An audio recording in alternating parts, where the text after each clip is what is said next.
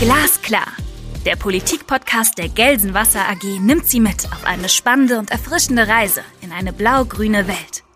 Die Wurzeln des Unternehmens aus Gelsenkirchen liegen in der Wasserwirtschaft. Aber auch bei erneuerbaren Energien, Klimaschutz und Digitalisierung wird das Team Blau-Grün der Gelsenwasser jeden Tag ein bisschen besser.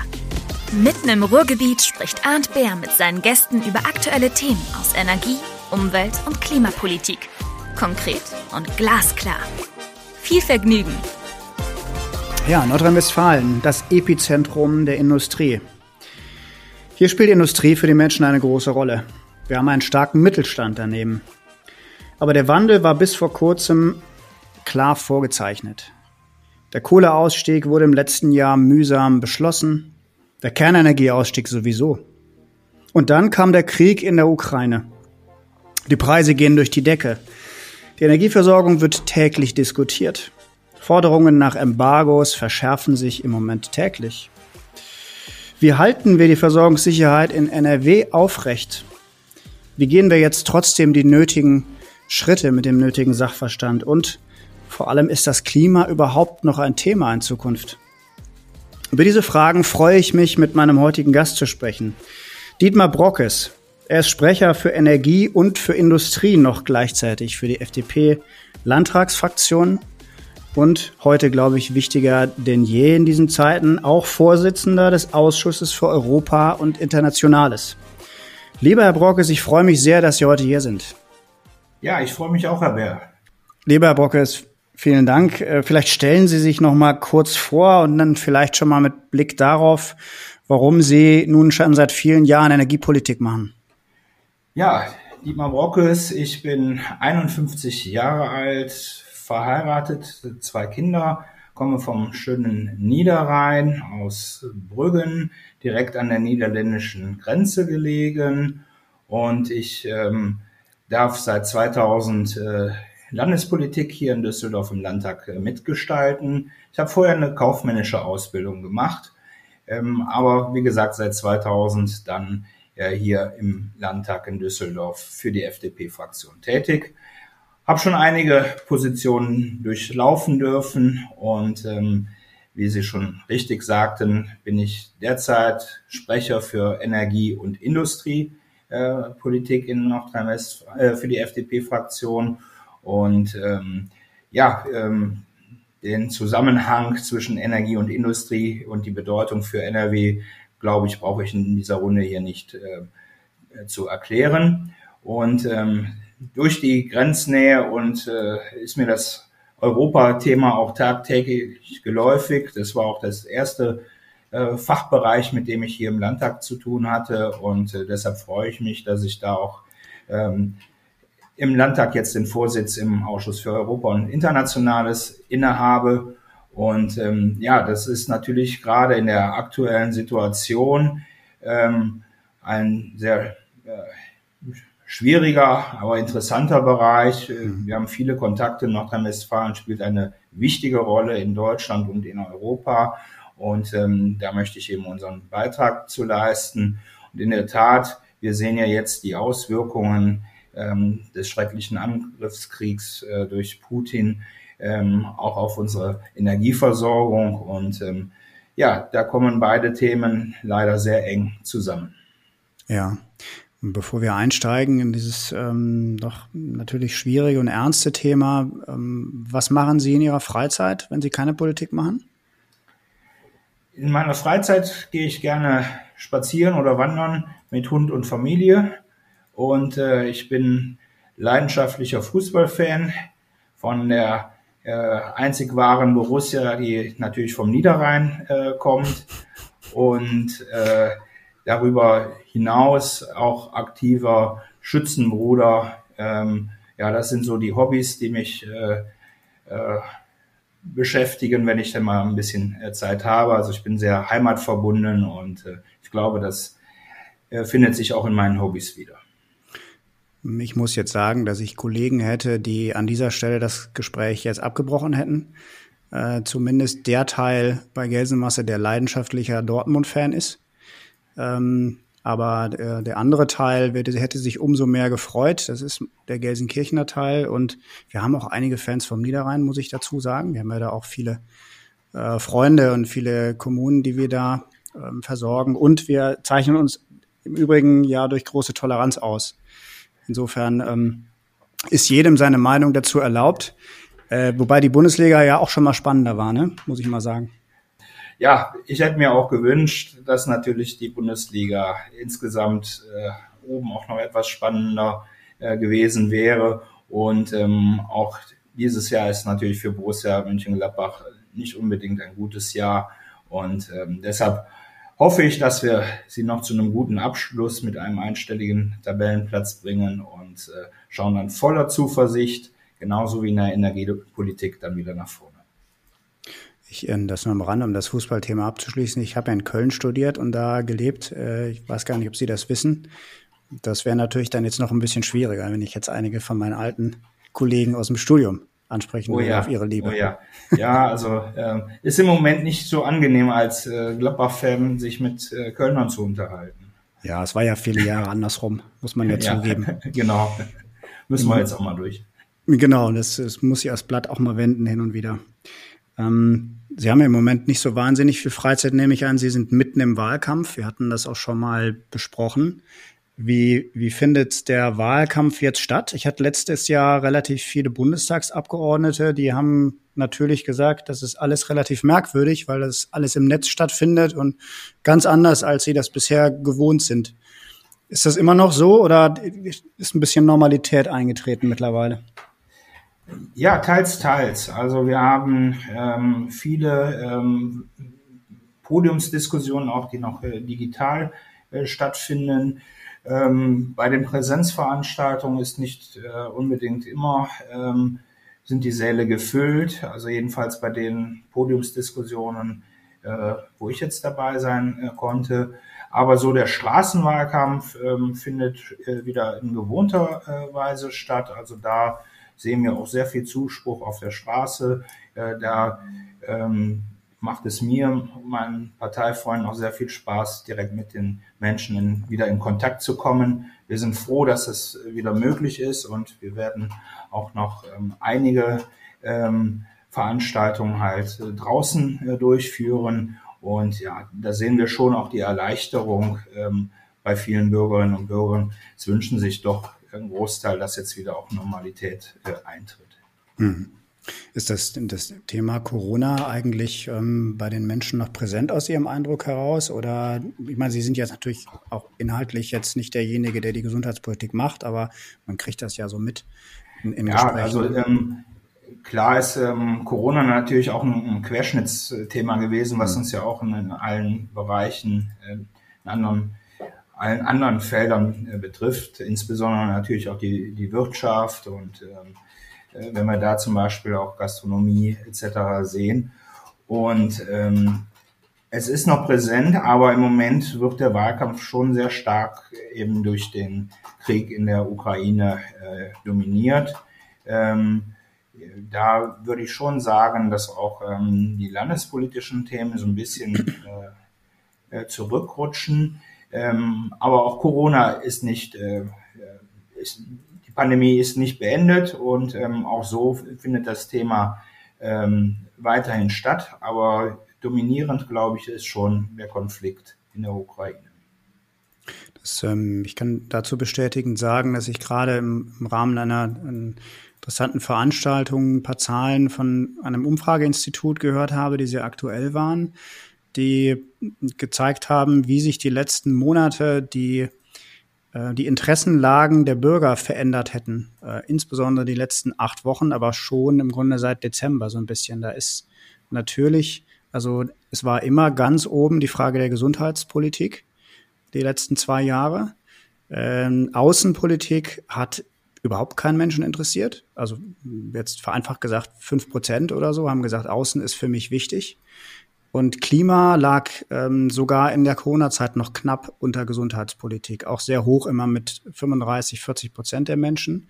und ist die letzten acht bis zehn Wochen ähm, gesunken, deutlich unter das Thema Außenpolitik, was sich so eine Schnittmenge äh, bietet. Ähm, jetzt braucht man kein besonderer Prophet zu sein, zu wissen, woran das wohl offensichtlich liegen muss.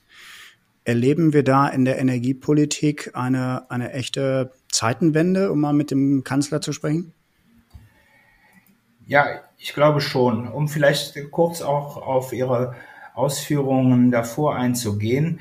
Ähm, man merkt in der Tat, dass eben sehr schnell sich die Themen ähm, verändern äh, in der öffentlichen Wahrnehmung und das, was gestern noch ähm, ganz wichtig war, ist äh, übermorgen wird es schon vernachlässigt. Und ähm, äh, das ist ein Punkt, der mich in der Politik sehr beschäftigt, denn äh, Politik muss eben nachhaltig sein. Und ähm, wir dürfen jetzt nicht, ähm, auch wenn die öffentliche Wahrnehmung eine andere ist, ähm, die Themen von gestern direkt ad acta legen, sondern müssen eben weiter daran arbeiten und uns für die Zukunft halt einstellen, wenn ähnliche äh, Probleme wieder äh, eintreten würden. Also deshalb, ähm, man hat abends so den Eindruck, dass die Politik auch immer nur kurzfristig äh, reagiert und so.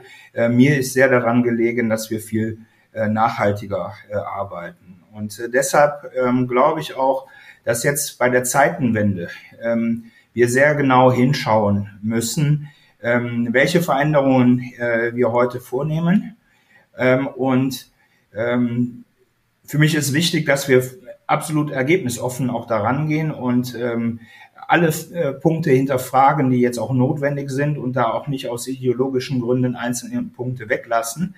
Aber dass wir dann eben auch Entscheidungen treffen, die jetzt nicht einseitig nur aufgrund einer äh, Konfliktsituation eines Krieges äh, zurückzuführen sind, sondern für mich gehört zur nachhaltigen Politik, dass wir eben auch gerade in der Energiepolitik nach wie vor die Themen Versorgungssicherheit, Bezahlbarkeit und eben Umwelt- und Klimaverträglichkeit diesen Dreiklang immer im Auge haben. Und ähm, in der Vergangenheit haben wir ähm, zu stark, ähm, zu sehr äh, rein das Thema ähm, Klimaschutz äh, in den Fokus genommen. Wir müssen es immer in dem Dreiklang äh, sehen. Und deshalb, wenn jetzt das Thema Versorgungssicherheit ähm, in den Fokus gerückt ist, dann bitte ich darum, aber auch die Bezahlbarkeit und auch ähm, die ähm, Klima- und Umweltproblematik äh, mit zu berücksichtigen, so dass wir nicht heute Entscheidungen treffen, die wir morgen oder übermorgen schon wieder bereuen und äh, revidieren müssen. Ähm, das muss einfach der Anspruch der Politik sein. Ich habe zur Bezahlbarkeit ähm, die Tage einige Ausführungen unseres Vertriebes gehört. Da, da wurde mir auch schon so ein bisschen anders, wenn man sich den ähm, also sie die spielen natürlich auf den Endkundenvertrieb an, da kommt es bei den Menschen an, aber im, im Handel ist es teilweise schon so. Ähm, da waren die Unterschiede, spielten sich ab hm, Strom 300 Prozent äh, Steigerung, äh, dauerhaft. Ähm, Kohle etwas mehr noch, 350, Gas 450 Prozent äh, und das jetzt kein Tagespeak, äh, unabhängig ähm, von so Nachrichten wie gestern, ähm, dass Bulgarien und Polen ähm, nun ein Gasembargo bekommen. Da schießt natürlich der Preis dann nochmal hoch, aber pendelt sich dann auf solchen Ligen ein. Da kommt etwas auf uns zu als Branche und auch als Gesellschaft, das kann einen ja nicht kalt lassen.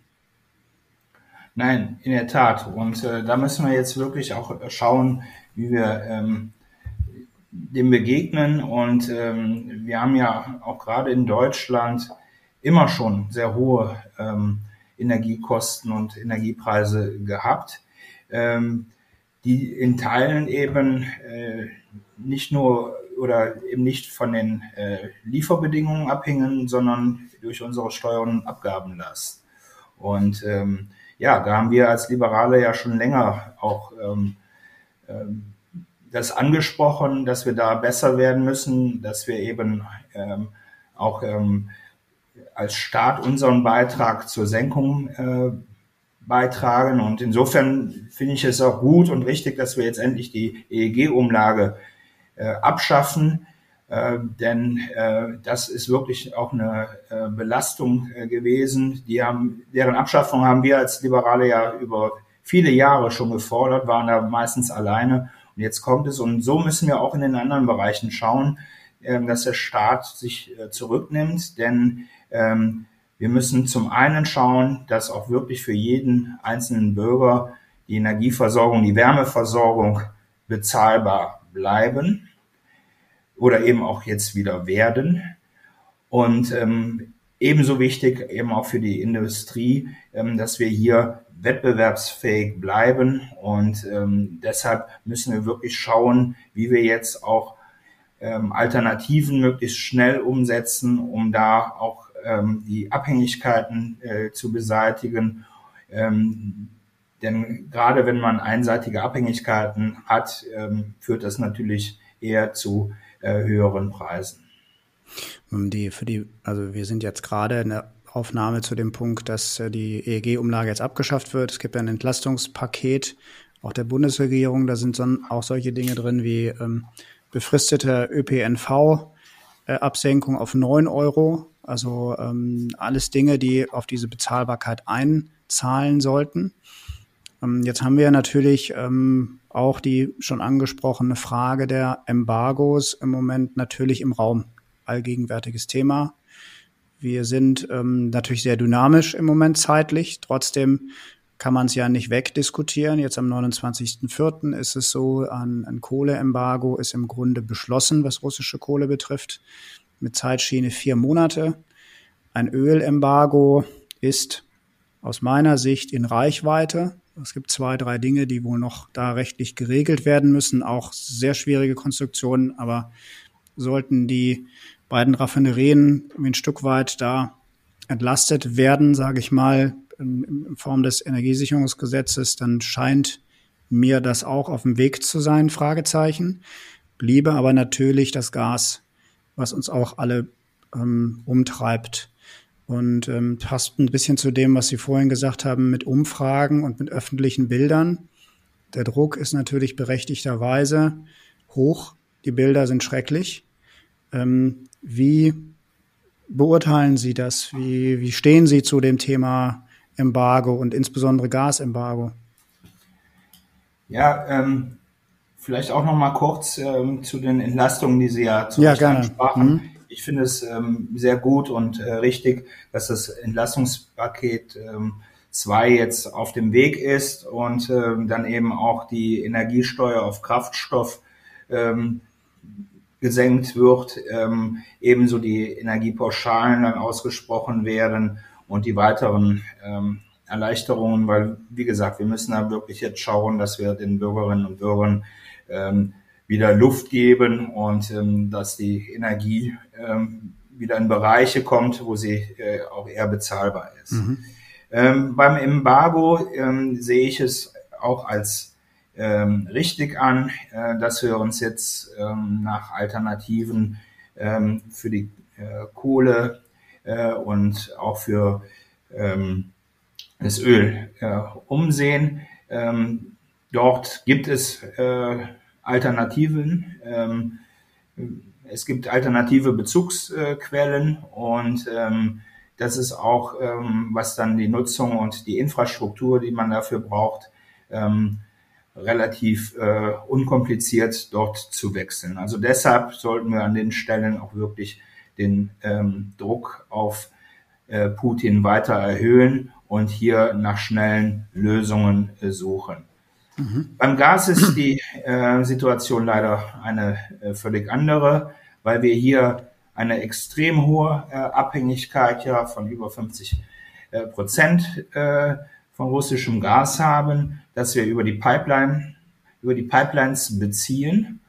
Und ähm, hier sind die Alternativen nicht äh, direkt in den nächsten Wochen und Monaten äh, zu finden. Ähm, das liegt eben auch an der fehlenden Infrastruktur. Wir haben zwei LNG-Terminals in Deutschland, der dritte ist äh, im Bau. Wir brauchen dort deutlich mehr, um äh, dort einen Wechsel dann auch zu beziehen. Und ähm, ich habe mir dann auch erklären lassen, dass es auch von der Qualität äh, des Gases ähm, auch noch einen Unterschied macht. All das sind Punkte, die müssen wir äh, bedenken. Und ähm, ja, wir haben in den vergangenen Jahren unsere Abhängigkeit dort extrem ausgebaut. Und das ähm, in einer Situation, wo wir ja aus Kohle und Kernkraft aussteigen, zu den Erneuerbaren hinwollen äh, und äh, Erdgas sollte die Brücke dort drüber sein. Und äh, diese Brücke hätte man nicht so einseitig, das muss die Erkenntnis äh, der Situation jetzt sein, hätte man nicht so einseitig auf, äh, allein auf russischem Gas aufbauen äh, dürfen.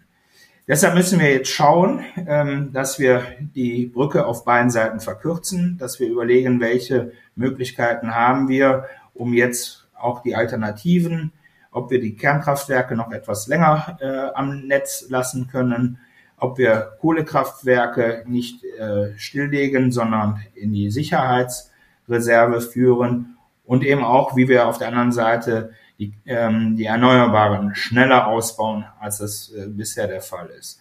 So, aber ähm, wie gesagt, diese Brücke müssen wir verkürzen, aber wir können es uns nicht leisten, ähm, aus ähm, ein Gasembargo ähm, äh, vorzunehmen.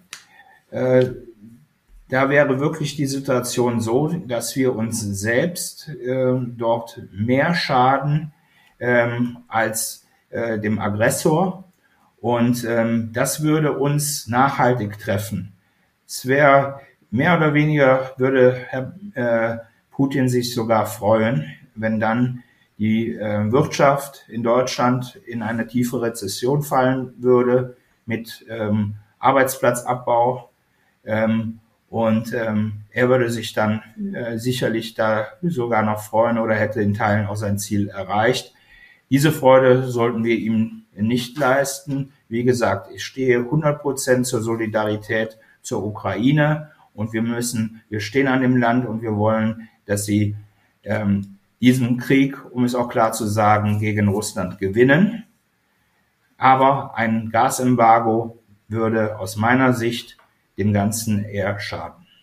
Ja, wir hatten jetzt die, die Tage an den, unseren Beirat, da hatten wir einen Gastredner, und zwar den ehemaligen deutschen Botschafter in Russland, das ist der Rüdiger von Fritsch. Und der hat ähm, ein paar Dinge gesagt, die mir auch so in der Form nicht klar waren, aber das war natürlich sehr spannend zu dem Thema. Der, natürlich ist die, diese Embargo-Frage eine, eine sehr schwierige. Ähm, die, was natürlich aus seiner Sicht auch falsch ist, ist die Argumentation, damit finanziere man den Krieg jetzt. Äh, das wäre nicht der Fall, denn dieser Krieg, so makaber es klingt, ist relativ günstig, stand jetzt noch für ihn. Es geht nur um Sold und um Sprit. Ansonsten ist ja die Infrastruktur da. Aber mittelfristig sei es natürlich schon so, dass das System auch viel von dem Geld lebt, weil ähm, Bestechung ein sehr großes Thema wäre. Also eine Säule dieses russischen Systems oder des putinschen Systems wäre schon, dass Probleme immer mit Geld zugeschüttet werden innenpolitisch und die Leute dadurch ruhig gestellt ein Stück weit. Also man kann nicht sagen, dass man sich, dass man nicht, dass das nichts miteinander zu tun hat und dass man da mit den Geldhahn, dass der egal ist, mit dem Krieg nichts zu tun hat. Aber man kann natürlich auch nicht sagen, jeder Schuss wird jetzt gegenfinanziert. Es ist doch ein bisschen komplexer, als man so denkt. Was er nur auch auf jeden Fall gesagt hat, ist, es muss ähm, sehr klar gemacht werden, es muss einem klar gemacht sein, dass der Krieg ähm, von russischer Seite nicht verloren gehen wird. Also, also um, um jetzt das Wording von Ihnen mal zu nehmen, weil sich also eine als Niederlage nach Hause zu kehren, sich ein Putin schlicht auch innenpolitisch nicht leisten könne. Dazu wäre er zu weit gegangen und dafür gäbe es zu viele Hardliner, die diese Doktrin vertreten, dass, ähm, dass man dort Landgewinne braucht und so. Also schwierige Situation, die noch Ewigkeiten gehen kann, wenn der Knoten nicht durchschlagen geht, aus seiner Sicht. Teilen Sie das? Ja, ähm, und, und deshalb, ähm, wie gesagt, ähm, ich habe auch die Informationen, ähm, dass eben da auch noch ähm, Finanzreserven da sind. Also deshalb äh, nicht jeder ähm, Euro, der heute eingenommen wird, äh, direkt in die Kriegskasse äh, fließt und, und ausgegeben wird. Also deshalb, wir müssen uns einfach leider darauf einstellen, ähm, dass die ähm, Aggressionen noch länger anhalten werden. Ähm, Sie haben es ja völlig zu Recht geschildert, dass Putin sich innenpolitisch eine Niederlage dort eben auch nicht leisten kann, leisten will. Und ähm, deshalb äh, glaube ich, ist es eben gerade auch wichtig, ähm, dass nur ein starkes Deutschland kann letzten Endes ähm, der Ukraine helfen gegen die russischen Aggressionen, ähm, um ihn zurückzudrängen. Und ähm, deshalb müssen wir schauen, dass wir unsere Wehrhaftigkeit ähm, auch erhalten. Und ähm, wenn wir äh, hier ähm, in einer Rezession und in äh, äh, Massenarbeitslosigkeit hineinfallen würden, dann äh, glaube ich, würde es ähm, dem Aggressor Putin in die Karten spielen. Mhm. Und ähm, deshalb ähm, teile ich das, also dass wir uns hier, ähm, wir müssen hier sehr vorsichtig vorgehen, ähm, den Druck, soweit es geht, erhöhen, aber äh, und, und fest auch an der Seite der Ukraine stehen. Ähm, aber an diesem Punkt äh, muss man die Gesamtverantwortung sehen und ähm, langfristig denken, nicht kurzfristig. Das, den Punkt hat er übrigens auch äh, ausdrücklich geteilt. Also er war ein, ein sehr, sehr eindeutig positiv, was die Handlungen der Bundesregierung gerade betrifft, ähm, dass das der bisher der absolut richtige Weg sei und dass ähm, eben sich nur diese Frage mit der Energieembargo stellt, was man eben aber auch in dieser Form schlicht beantworten müsse. Ähm, auf der anderen Seite hat er auch äh, das Thema Europa sehr positiv angesprochen. Er meinte, er kannte sich an, in Russland sehr aus und war der festen Auffassung, dass, ähm, ich sag mal, die, die russische Führung im Moment überrascht gewesen sei, überrascht gewesen sein müsse über die Geschlossenheit mit der Europa aufgetreten ist vom ersten Tag an. Ähm, als Ausschussvorsitzender von Europa haben Sie da sicherlich eine, eine Meinung zu. Ist das eher eine Entwicklung, die jetzt mal zur Abwechslung Europa sehr positiv dastehen lässt? Auch oft gescholten? Ja, ja, also ich sehe, ähm, dass ähm, Putin halt hier ähm, genau das Gegenteil von dem erreicht hat, was er eigentlich wollte. Er ähm, hat in der Vergangenheit auch häufig ähm, europäische äh, Kräfte gegeneinander ausgespielt und wir haben dieses Spiel dann auch äh, in Teilen mitgemacht. Und was wir jetzt erleben, ist ähm, eben diese klare Geschlossenheit der Europäischen Union, einheitliches Handeln. So und ähm, deshalb bei allem äh, Furchtbaren, was da im Moment geschieht, ähm, das kann man jetzt wirklich auch als positiven Punkt ähm, dem Konflikt abgewinnen. Europa ist näher zusammengerückt. Und das ist eben auch ein Punkt, ähm, äh, der freut mich, ähm, ähm, dass wir eben hier äh, weiter zusammenfinden. Äh, Und das ist auch ein Punkt, den ich weiter vorantreiben möchte.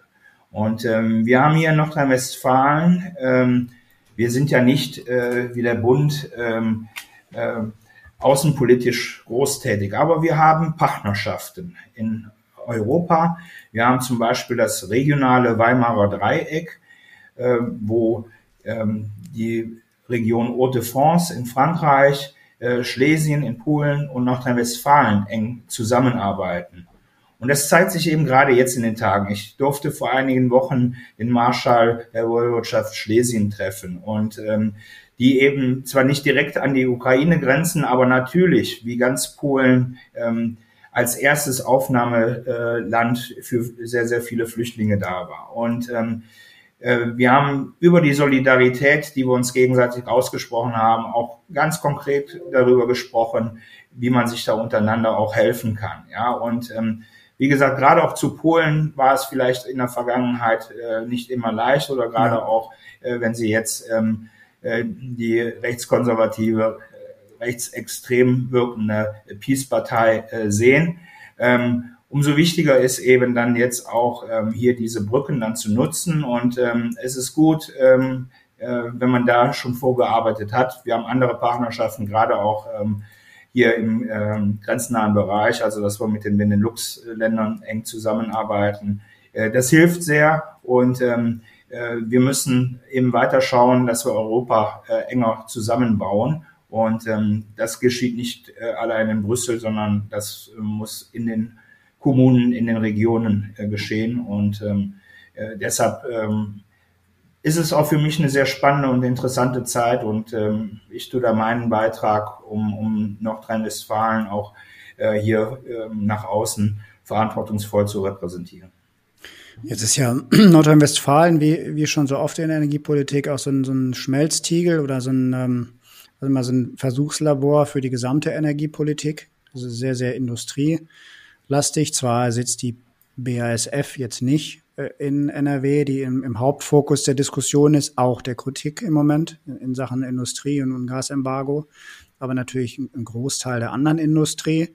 Äh, und wir haben natürlich die äh, die Braunkohlethematik, ähm, die wir neben der Steinkohle hier im Ruhrgebiet, die manchmal so ein bisschen vergessen wird, äh, natürlich jetzt auch schon eigentlich klar abgewickelt haben und ähm, die jetzt nochmal neu überdacht worden ist seit acht Wochen. Zumindest die Frage, wie man jetzt mit den Ausstiegsdaten aus, äh, äh umgeht. Ich hatte die Tage äh, den André Stinker hier bei mir im bei Glasklar, den, den stellvertretenden Vorsitzenden der SPD-Landtagsfraktion, und der hat bei mir das Folgende gesagt. Also ich mache mir schon Sorgen, weil der ein oder andere versucht ja jetzt ähm, die Situation in der Ukraine gegen Klimaschutz und Ökologie auszuspielen. Das ist, finde ich, ähm, nicht gerechtfertigt. Wir haben ja nach wie vor trotz des Krieges die Situation, dass wir ähm, das Klima schützen müssen. Das 1,5 Grad Ziel ändert sich ja nicht. Und wir müssen ja dafür sorgen, dass nach wie vor Fluchtursachen bekämpft werden, dass Erneuerbare ausgebaut werden. Herr Brockers, das war damals noch eine klare Ansage in die ein oder andere Diskussion, die es dann schon, ich glaube, im Landtag auch schon gegeben hat. Ging es mehr um Landwirtschaft, aber das lässt sich ja Energiepolitik auch übertragen. Ähm, was, was glauben Sie jetzt? Wie sieht jetzt die, die Energieversorgung in den nächsten Monaten und Jahren aus? Also ich glaube, dass es ähm, eben gerade auch durch den Konflikt und er hat nun mal auch Auswirkungen auf die gesamte Energiepolitik, dass wir eben noch schneller gucken müssen, dass wir zu den erneuerbaren Energien kommen. Äh, mir ist dabei aber auch wichtig, dass wir bei den Erneuerbaren auch die gesamte Bandbreite äh, nutzen. Also neben äh, Wind, Off- und Onshore ähm, bei der Photovoltaik auch uns viel breiter aufstellen, von Agri-PV über Floating-PV, ähm, PV ähm, auf Dächern und an Wänden, äh, gerade in so Ballungsregionen ist das ja ein Riesenthema, aber auch, dass wir bei der Wärme zum Beispiel auf äh, das Thema Geothermie äh, gehen, dass wir die Wasserkraft äh, stärker äh, nutzen, aber auch ähm, äh, Grubengas und, und Abwässer zum Beispiel auch für die Wärme äh, nutzen. Also das, mhm. und da müssen wir schneller werden. Da gibt es jetzt erste Ansätze durch das Osterpaket der Bundesregierung. Da würde ich mir noch äh, einiges mehr äh, wünschen, gerade zur Beschleunigung von Planungs- und Genehmigungsverfahren, weil das ist in der Tat ähm, das Riesenproblem. Ähm, also das sind alles Schritte, die wir jetzt einleiten müssen, damit wir schneller zu den Erneuerbaren kommen. Wir haben aber jetzt die Situation und ähm, wir müssen uns leider äh, darauf vorbereiten. Ich hoffe, dass es nicht eintritt. Aber ähm, falls ähm, Putin das Gas abstellen sollte, dann müssen wir hier schauen, dass wir Alternativen haben, dass wir eben das Gas, was wir im Moment zur Stromerzeugung benötigen, ähm, das ähm, zurückfahren, so dass eben auch der Industrie weiterhin noch ähm, ausreichend Gas zur Verfügung steht. Und ähm, da sind dann die Alternativen ähm, aus meiner Sicht eben sowohl, dass wir überlegen, äh, ob wir den Ausstieg aus der Nutzung der Kernenergie nochmal etwas äh, schieben. Also ich ähm, rede bewusst von schieben. Wir haben drei ähm, Kraftwerke, Kernkraftwerke, die dieses Jahr vom Netz gehen äh, sollten. Da gibt es natürlich ein paar Hausaufgaben, die dann geklärt werden müssten, aber das würde uns Luft geben, äh, um eben bei der Stromgewinnung auf Gas äh, eher zu verzichten. Und mhm. genauso ist es äh, bei den Steinkohle- und Braunkohlekraftwerken. Ja, Steinkohle sind wir selbst schon vor einigen Jahren ausgestiegen, aber wir haben natürlich noch einige Steinkohlekraftwerke, die auch mit äh, Importkohle äh, betrieben werden. Ähm, da haben wir ja eben auch schon festgestellt, dass es da Alternativen auch zu russischer Kohle äh, gibt. Ähm, mhm. So und ähm, da und genauso bei der Braunkohle, wo eben auch drei Blöcke dieses Jahr vom Netz gehen sollen, ähm, sollten wir uns die Flexibilität erhalten, diese zumindest in die Sicherheitsverwahrung zu nehmen, also dass sie eben nicht ganz abgeschaltet werden, sondern äh, notfalls genutzt werden können. Und ähm, wir haben ja bei dem Ausstiegsbeschluss aus der ähm, Braunkohlenverstromung ähm, der, äh, der Kommission für Wachstum, ähm, äh, Strukturwandel und Beschäftigung ähm, uns die ähm, Zeitpunkte ausgeguckt, wo wir überprüfen, wie lange wir äh, das noch brauchen, äh, wie lange wir die Braunkohle noch brauchen. Und ähm, diese Zeitpunkte sind jetzt für mich noch wichtiger geworden und ähm, deshalb ähm, hier müssen wir jetzt wirklich um die nächsten, um den nächsten Winter und den übernächsten zumindest sicher zu erreichen. Mhm. Äh, ich hoffe, dass wir dann bis dahin schon äh, klarer blicken können, dass hoffentlich der Krieg äh, vielleicht dann auch schon zu Ende ist. Ähm, und ähm, aber bis dahin müssen wir auf jeden Fall äh, jegliche Ideologie zur Seite legen und ähm, ganz offen äh, an die Frage herangehen, wie können wir die Versorgungssicherheit gewähren, äh, auch im Worst Case. Der ähm, das hatte ich noch gar nicht richtig gesehen. Das war ja im, im Kohleausstieg äh, ohnehin vorgesehen, dass es ähm, für die Sicherheit der Versorgung ähm, solche zeitliche Blöcke gab, an denen man sich das anguckt. War das 2030 oder 2032? Das war doch sowieso Anfang der 30er Jahre irgendwann. Ne? Nein, wir haben, das wäre ähm, ja eine politische Argumentation sogar für Ihren Koalitionspartner im Bund, der natürlich da jetzt gerade einen Stresstest durchmacht. Ja, also die, ähm, wir haben im äh, Kommissionsbeschluss ähm, 2023, 26 und 29 ähm, die mhm. Zeitpunkte, wo wir ähm, äh, schauen, ob der Fahrplan so passt, wie er äh, festgelegt wurde. Und ähm, deshalb also die sogenannte Revisionsklausel. Und ähm, das ist dann im nächsten Jahr. Und ich glaube auch gerade ähm, 2026 äh, wird ein wichtiger ähm, Zeitpunkt sein. Nordrhein-Westfalen geht ja bei dem Braunkohlenausstieg voran. Also wir äh, bisher ist unser Fahrplan ja, dass wir zumindest ähm, zwei Drittel der Braunkohle bis Ende dieses Jahrzehnts abgeschaltet haben. Die Ampelkoalition, die Bundesregierung hat ähm, sich das Ziel gesetzt, idealerweise schon bis 2030 äh, komplett rauszugehen. Und ähm, da glaube ich, spätestens 2026 ist der Zeitpunkt da, wo wir darüber relativ verlässlich ähm, reden können. Ähm, es ist eben auch so, dass das System Braunkohle nicht so flexibel ist ähm, wie ähm, Gas oder Steinkohle, mhm. weil natürlich die Tagebaue ähm, damit dranhängen und ähm, wir dort eben auch, äh, was die anschließende Rekultivierung angeht, äh, einen längeren ähm, Vorlauf benötigen, als es bei den anderen Energieträgern der Fall ist. Also müsste man aber wahrscheinlich vor 2026 muss man ja solche Entscheidungen, die anstehen, jetzt relativ kurzfristig treffen. Bei den Braunkohleblöcken hatten Sie ja gesagt, dieses Jahr sollten drei rausgehen. Das läuft auf die Sicherheitsverwahrung oder Sicherheitsbereitschaft ist, glaube ich, das, ähm, die, der Begriff aus dem Energiewirtschaftsgesetz dann ja hinaus. Ne? Weil wenn man die einmal zugemacht hat ähm, oder die Tagebau rückgebaut hat, dann ist das nicht mehr so leicht, die wieder zu öffnen, wenn ich sie richtig verstehe.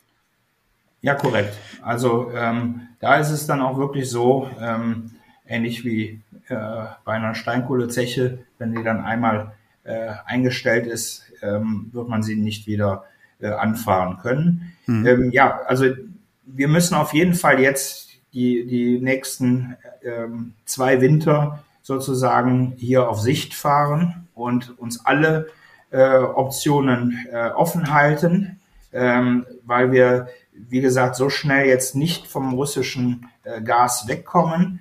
Ähm, die zwei Jahre müssen wir auf der anderen Seite sinnvoll nutzen, um ähm, den Ausbau der Erneuerbaren zu beschleunigen und eben auch äh, über LNG-Terminals äh, Alternativen zum russischen mhm. äh, Pipeline-Gas aufzubauen. Ich habe die dazu ähm, zwei recht aktuelle Umfragen, weil wir auch die Janina Mütze von, von CW da hatten, das hatte ich, glaube ich, erzählt. Und die hat Umfragen zur Energie gemacht. Und zwei Dinge haben mich doch echt überrascht, was sie erzählt hat. Also Bürgerbefragung sehr, sehr aktuell. Das eine war die Frage, ähm, also ich lasse einfach immer unkommentiert mal stehen. Das eine war, es wurde die Frage gestellt, ist es Ihnen wichtiger, den Ukraine-Krieg zu beenden oder die Energieversorgung in Deutschland zu sichern? Und da war das Ergebnis ziemlich genau pari pari. Man kriegt in der Öffentlichkeit manchmal den Eindruck über die Medien, als ob 90 Prozent der Menschen ähm, jetzt zwingend diesen Ukraine-Krieg beenden wollen, sage ich mal, ähm, für alle Kosten, die sie selber tragen können. Das ist aber offensichtlich nicht der Fall. Also es ist schon vielen Menschen, kann man jetzt bewerten, wie man will, aber auch mindestens genauso wichtig, selber nicht ganz ähm, hart am Geldbeutel getroffen zu werden. Das war natürlich geschichtet nach Einkommen. Also hier, die, die mehr Geld haben, sind eher bereit, ähm, auch mehr zu bezahlen, wie das natürlich immer der Fall ist, logischerweise. Aber im Schnitt war das so 50-50. Und die zweite Umfrage, die fand ich noch spannender. Da, da wurde nach dem Kernenergieausstieg gefragt. Und ähm, das, das hätte ich ja vor zwei, drei Monaten nie gedacht, aber also ähm, die Menschen wurden befragt, ähm, wollen Sie den, würden Sie den Kernenergieausstieg verschieben nach hinten? Antwort 70 Prozent würden sagen ja im Moment. 70 Prozent der Menschen in dieser Umfrage haben gesagt, äh, Atomausstieg verschieben. Das hätte man sich ja vor ein paar Wochen, also wer das ähm, prognostiziert hätte, der wäre für verrückt gehalten worden. Ähm, das ist aber schon spannend und manchmal ist die mediale Debatte nicht genau das, was, was die Menschen so äh, tatsächlich denken, habe ich so den Eindruck. Es vielleicht sind vielleicht auch Zahlen, die für Sie ganz spannend sind, es sei denn, Sie kennen die alle schon. Nein, äh, in der Tat ist das äh, sehr interessant. Ja, und ähm, bei der ähm, Kernenergie, ähm, glaube ich, äh, haben wir auch in der Vergangenheit ähm, sehr übertrieben äh, reagiert. Ich glaube, heute würden mir auch äh, viele zustimmen, dass es besser gewesen wäre, wir wären erst aus der Kohleverstromung ausgestiegen und dann aus der äh, Kernenergie, weil wir in Deutschland nun mal die sichersten Kernkraftwerke äh, weltweit haben. So und wenn man, wir haben damals überreagiert. Ähm, da war auch die FDP äh, leider nicht unbeteiligt äh, daran, aber Deutschland ist als einziges Land weltweit aus der Kernkraft ausgestiegen ähm, und ähm, andere Länder äh, steigen sogar ein. Keine Sorge. Frankreich baut sechs neue nicht. Meiler. Bitte? Frankreich baut sechs neue Meiler, habe ich jetzt gelesen. Ja, ja, so. Ähm, ich glaube, da ist die, fehlt auch die gesellschaftliche Akzeptanz aber noch für. Aber ähm, wir sollten jetzt wirklich äh, vernunftorientiert hier handeln und eben ähm, den Ausstieg ähm, nicht absagen, sondern erst ähm, uns hier zwei, drei Jahre Luft äh, geben, äh, um dann zu sehen, ähm, äh, ob wir auch ohne sie auskommen. Und um auf die andere ähm, Frage einzugehen, ähm, ja, dieses, ähm, dass eben die Frage des, der eigenen Betroffenheit und äh, des Krieges, ähm, äh, dass es da so gleich aufgeht, also erstmal muss ich sagen, äh, finde ich äh, die Solidarität, die wir in Deutschland haben gegenüber unseren ukrainischen Freunden äh, hervorragend und die Unterstützung, äh, die dort auch äh, läuft. Und mhm. ähm, wir haben hier ähm, allein in Nordrhein-Westfalen, das hat ähm, äh, Integrations- und Flüchtlingsminister Joachim Stamp ja sehr gut organisiert. Und ähm, das ist ja deutlich besser auch gelaufen, ähm, als wir es äh, bei der äh, letzten Flüchtlingswelle hatten. Gut, man hat dazugelernt und es ist auch nicht ganz äh, vergleichbar, ähm, da jetzt ähm, auch ähm, ähm, die Ukrainer äh, europäisch geprägte ähm, äh, Menschen sind. Ähm, aber ähm, äh, also da ist diese Hilfsbereitschaft ähm, auch der Kommunen und so äh, wirklich äh, hervorragend und ähm, das muss auch so weitergehen. Aber ähm, aus der Umfrage wird ja deutlich, ähm, dass eben auch gerade ähm, ähm, es für viele äh, schwierig ist. Und ähm, da hat vielleicht manch ein Politiker leicht reden, aber ähm, das Geld, ähm, was der Einzelne heute dann wirklich mehr an der äh, Tankstelle oder zum Heizen äh, oder für den Strom ausgeben muss, das fehlt vielen Menschen an anderer Stelle.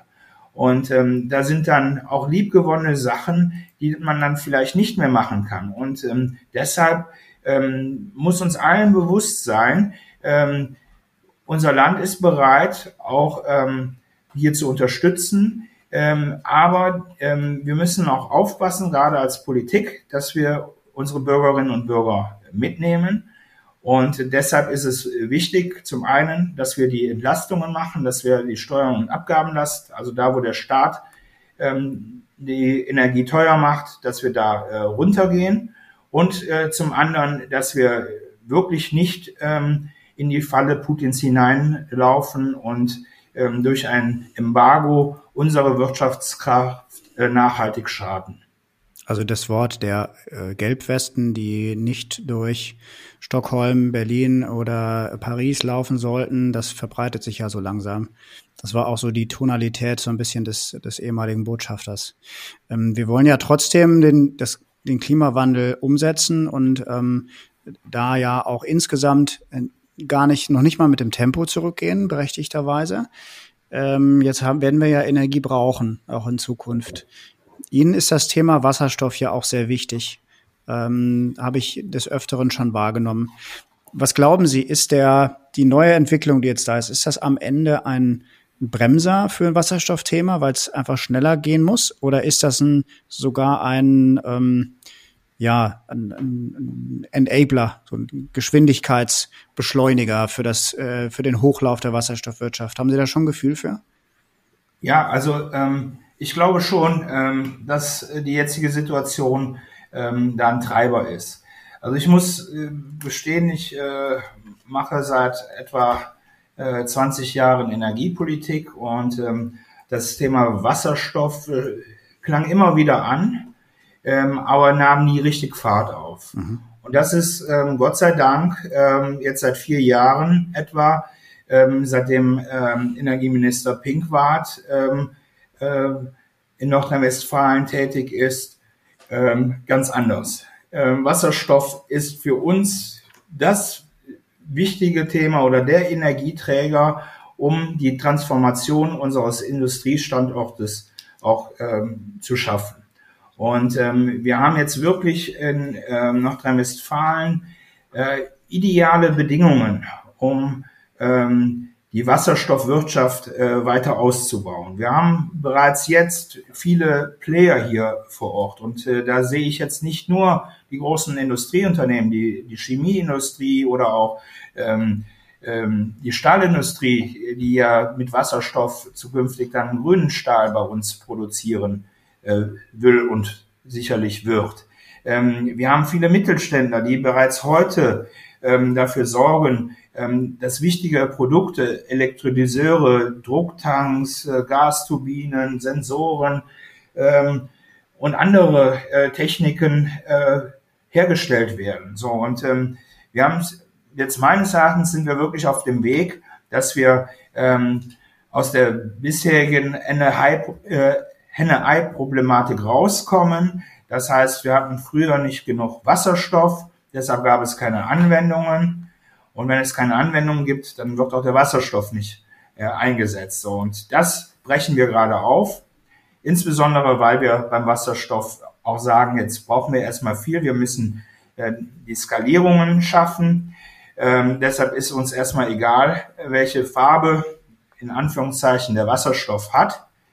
Ähm, wir wollen natürlich am Ende des Tages, äh, nur das macht Sinn, wenn wir ähm, langfristig dann rein auf grünen Wasserstoff setzen. Das ist äh, klar, das wollen wir alle. Aber jetzt, um die Skalierungseffekte zu äh, erreichen, äh, müssen wir hier ähm, eben auch andere Formen äh, nutzen. Und äh, deshalb ähm, das Thema treibt mich wirklich um. Mhm.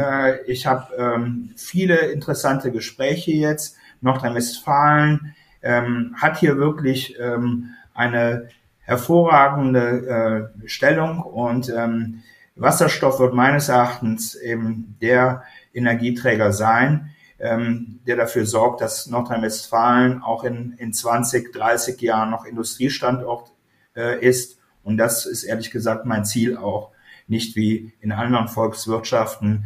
Ähm, nach der äh, Finanzkrise, äh, in der Finanzkrise hat man es ja damals gesehen, die aus der Industrie ausgestiegen sind. Nordrhein-Westfalens Zukunft liegt meines Erachtens weiter in der Industrie, aber eben klimaneutral. Jetzt ist ja die Frage, ob, ähm, ob wir jetzt das, die, die Henne da sitzen haben oder das Ei tatsächlich jetzt ähm, ausgebrütet haben. Sie haben, ich habe Sie jetzt verstanden, die, die Farbenlehre ist geöffnet, also wir lassen jetzt blauen Wasserstoff zu. Das ist aber, um in Ihrem Bild zu bleiben, jetzt erstmal nur das, das Hoftor, was, was aufgemacht worden ist.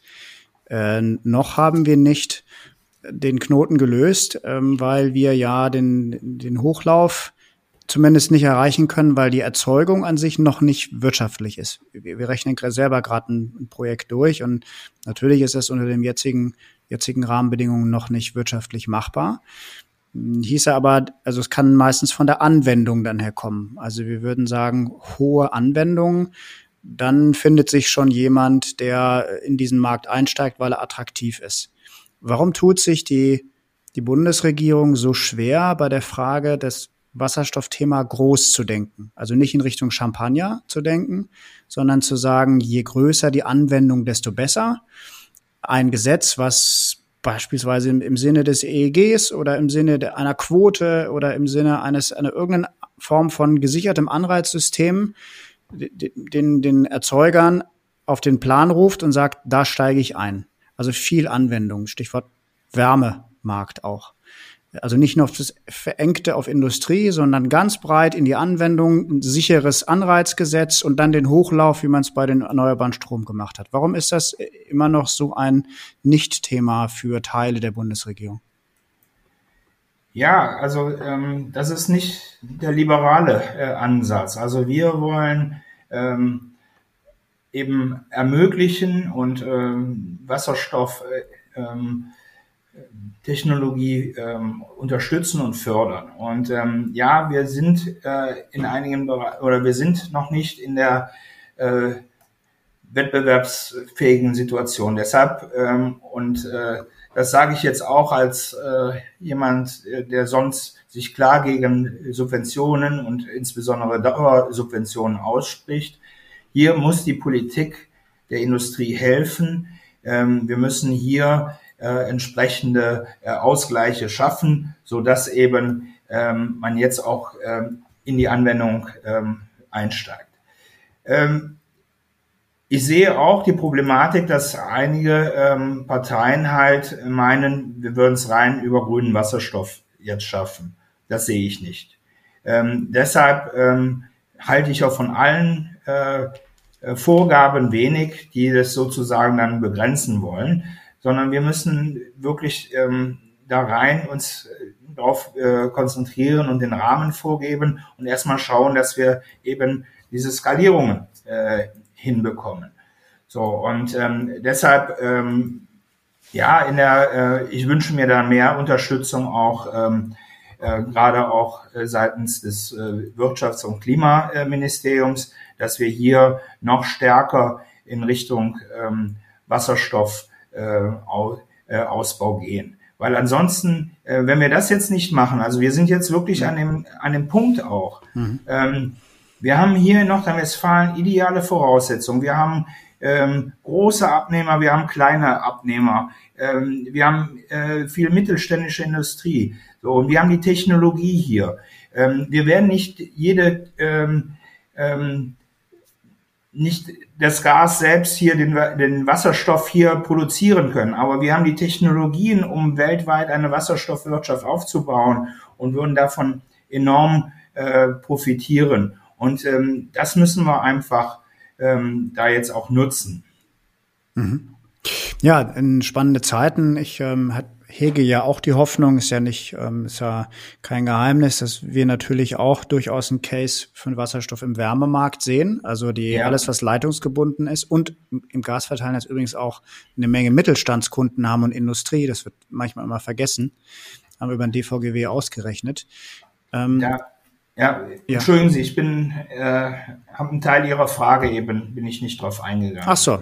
Ähm, was die Frage der, äh, der Nutzung des Wasserstoffs äh, angeht. Ja, genau. Ähm, auch da bin ich nicht der ähm, Freund davon, dass die Politik äh, vorgibt, in welchen Bereichen ähm, Wasserstoff eingesetzt werden soll, sondern hier sehe ich, ähm, müssen wir es ermöglichen, dass ähm, wir technologieoffen in allen Bereichen schauen, ähm, wo Wasserstoff auch zur Anwendung kommen kann und wo er uns hilft, klimaneutral zu werden.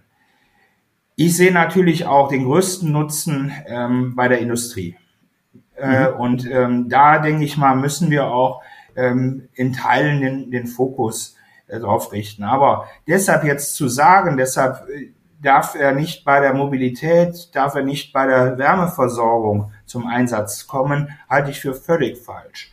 Ähm, am Ende des Tages, wenn wir wirklich in der Lage sind, dass wir ausreichend grünen Wasserstoff haben, ähm, muss es letzten Endes der, der Markt auch entscheiden, äh, wo es äh, eingesetzt wird oder wo vielleicht andere Technologien äh, besser sind. Aber wir haben natürlich auch ähm, im Wohnbereich haben wir ja ähm, eine äh, Situation mit den Fernwärmenetzen, mit den Gasnetzen, ähm, dass eben äh, Wasserstoff hier äh, aufgrund der vorhandenen Infrastruktur ähm, interessant sein könnte. Mhm. Und äh, wie gesagt, ähm, ich halte es für falsch, wenn die Politik sagt, ähm, was technisch äh, gemacht werden soll, sondern der Markt ähm, mit innovativen Lösungen soll schauen, äh, wo ein Optimum erreicht werden kann. Genau, also das darauf zielte auch meine ähm, meine nächste Frage ab. Das ist äh, es ist natürlich so, denn ein Verbot gibt es ja in der Form nicht. Äh, das würde die Branche ja gar nicht bemängeln. Das heißt ja auch aus dem Wirtschaftsministerium, ja, ja, wenn ihr könnt, dann macht mal, verbietet euch ja keiner. Aber natürlich gibt es ein paar Regelungen drumherum, die indirekt schon das Thema extrem behindern, wie von europäischer Ebene jetzt ähm, so eine strikte Anbandlung die es einem Gasnetzbetreiber im Grunde verbieten würde, ein Wasserstoffnetz zu betreiben oder das in, unter einem Dach zu machen. Das ist natürlich dann fast ein, ein Ausschlusskriterium, weil wer soll es dann ansonsten machen? Und solche Regelungen wie ähm, eine Gleichzeitigkeit von der Förderung eines, äh, wenn ich in europäischen ähm, Elektrolyseur aufbauen will mit grünem Wasserstoff, dann zählt der nur, wenn der erneuerbare Strom on top kommt äh, zu dem, was es sowieso gibt. Also es sind dann Regelungen, die kein Verbot sind, aber natürlich indirekt ganz klar eine politische Aussage treffen, dass das nicht gewollt ist. Das ist meine Hoffnung, dass sich das jetzt vielleicht auch noch mal stärker ändert, weil man jetzt denkt oder merkt auch, dass die Ukraine-Krise jetzt nicht die Zeit mehr ist, um solche ideologischen Debatten zu führen, wie ist das jetzt Champagner oder ist das nicht Champagner? Ich würde gerne zum, ähm, zum Ende kommen, ähm, weil wir die, die Frage natürlich auch nicht abschließend gelöst bekommen, aber wir haben sicherlich an anderer Gelegenheit auch noch und, äh, das Thema zu diskutieren und werden die nächsten Wochen ja viel über Energiepolitik noch sprechen. Meine Abschlussfrage ist ähm, dieselbe wie an jeden anderen Gast, den ich habe. Wenn Sie mal auf das kommende Jahr gucken, ähm, 2022 oder vielleicht die nächsten zwölf Monate, welche Frage hätten Sie gerne für sich glasklar beantwortet, wenn Sie eine Wahl hätten? Kann politisch, kann privat sein, kann auch Ihren Lieblingsverein betreffen. Ist ganz offen gestellt am Ende. ja, also ich würde mir wünschen, dass wir ähm, auch gerade jetzt äh, nach der anstehenden Landtagswahl die Chance in Nordrhein-Westfalen nutzen und Nordrhein-Westfalen noch freier, fairer und auch moderner zu machen. Also in allen Lebensbereichen. Ähm, die Freiheit, die wir ja teilweise auch in den letzten Monaten äh, erst gemerkt haben, äh, wie, wie sehr wir sie vermissen, dass wir diese wieder zurückgewinnen ähm, und jeder sein Leben wieder stärker selbst in die Hand nehmen darf, aber auch ähm, dass wir es moderner machen und ähm, dafür sorgen, eben, dass ähm, äh, Innovationen und neue Ideen viel stärker ähm, äh, berücksichtigt werden und Nordrhein-Westfalen dann äh, in einem Jahr äh, noch stärker dasteht, dass wir den Krieg hinter uns gelassen haben, dass wir die Pandemie hoffentlich hinter uns gelassen haben ähm, und ähm, alle Menschen äh, in unserem Land die Chance haben, äh, ihr Leben, ihren Traum ähm, zu verwirklichen und äh, viele Chancen haben, um ein äh, erfülltes Leben äh, zu gestalten. Prima, das ist doch ein sehr positives Schlusswort. Zwei der drei großen Krisen wären dann beendet des Jahres. Klimawandel wird wahrscheinlich noch ein bisschen dauern, aber äh, ansonsten wären wir dann schon deutlich weiter. Lieber Herr Brock, es hat mich sehr gefreut, großen Spaß gemacht äh, für das Gespräch. Ich wünsche Ihnen viel Erfolg und ähm, freue mich, wenn wir uns bald mal wieder äh, in Person sehen. Ja, sehr gerne, auch von meiner Seite. Hat sehr viel Spaß gemacht. Vielen Dank. Das war Glasklar, der Politikpodcast der Gelsenwasser AG. Rund um Wasser, Energie, Klima und Digitalisierung. Wir hoffen, es hat Ihnen gefallen. Danke fürs Zuhören und bis zur nächsten Folge von Glasklar.